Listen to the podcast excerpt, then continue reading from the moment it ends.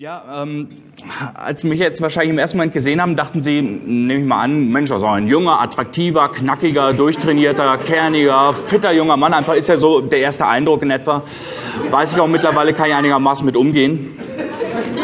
Ähm, und man denkt gar nicht, dass es gar nicht so lange her ist, dass auch ich tatsächlich krank war. Und zwar richtig schlimm krank, aber richtig dicke Post gewesen, dicht über Klütgen.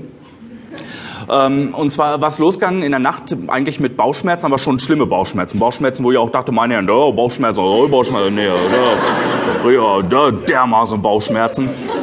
Hin und her überlegt habe, was machst du, irgendwas musst du machen mit den Bauchschmerzen, du kannst doch irgendwie liegen und Bauchschmerzen haben, musst was machen. Zu dem Schluss gekommen bin, ja, das Vernünftigste ist wahrscheinlich, wenn du erstmal einfach jammerst. Das auch getan habe, aber eben nicht so kleinkindmäßig mimosenhaft, aua, aua, nee, aua, sondern schon mehr jammern wie ein Mann. Oha, oha.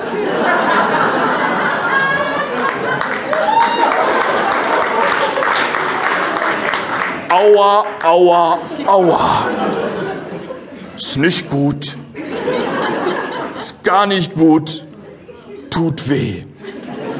Oha, oha. Das habe ich die Nacht über gemacht. Hat auch einigermaßen geholfen. Aber am nächsten Morgen dachte ich dann doch, nee, gehst du mal zur Ärztin, dass sie sich das anguckt. Hat sie auch gemacht, auch mal gefühlt dann. Ähm, und dann aber gleich sehr schnell gesagt, um Gottes Willen, Sie ja richtig krank, da kann ich als Ärztin für Sie gar nichts tun.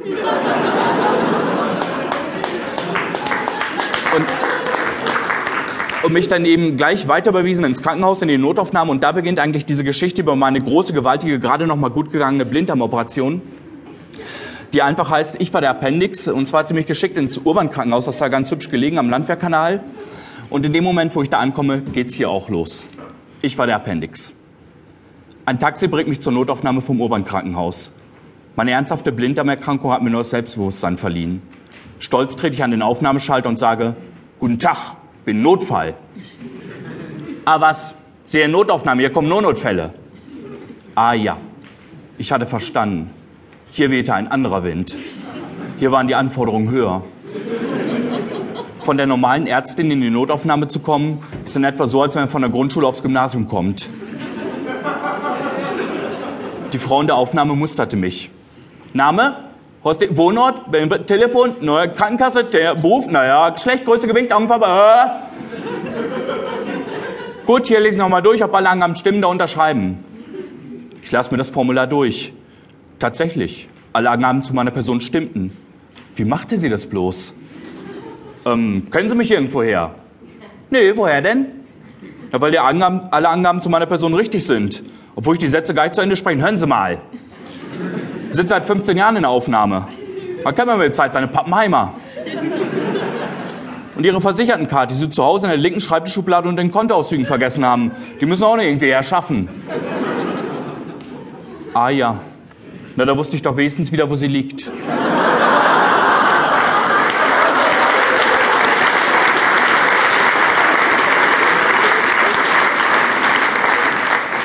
Ich war beeindruckt. Ein gutes Gefühl, in den Händen von echten Profis zu sein. Der Aufnahmearzt kam auch gleich zur Sache. Haben Sie Schmerzen? Oh. Aber gehen Sie mal hin, so schlimm ist das doch gar nicht. Dann drückt er auf den Blinddarm und ich hatte das Gefühl, mein Bauch würde explodieren. Sehen Sie, das sind Schmerzen. Oh, ist ja herrlich klassisch bei Ihnen, aber ein richtiger Lehrbuchappendix, weil eigentlich ist ja gar nicht der Blinddarm, sondern ein Wurmfortsatz. Der Appendix, das ist er. Dann drückt er wieder drauf. Toll, einfach toll. Genau da, wo ein akuter Appendix sein soll. Sagen Sie, darf ich das meinen Studentinnen zeigen? Ich dachte, was soll schon sein? Wenn ich doch so ein Lehrbuchappendix habe, so ein Geschenk der Natur, darf ich mir doch nicht der Wissenschaft verschließen. Was sollte schon passieren? Kurz darauf erschienen drei Studentinnen, die jede nochmal auf den Schmerzpunkt drückten. Während mir vor Schmerz die Konturen des Behandlungsraumes vor den Augen verschwammen, wurde mir allmählich klar, was schon passieren konnte. Als ich einigermaßen wieder bei Besinnung war, fasste ich mir endlich ein Herz. Herr Doktor, werde ich durchkommen? Diesen Satz wollte ich schon immer mal sagen. Oh, so Appendix, so schlimm ist das nicht. Kratzt zur Not auch noch der Pförtner mit dem Löffel raus. Hä?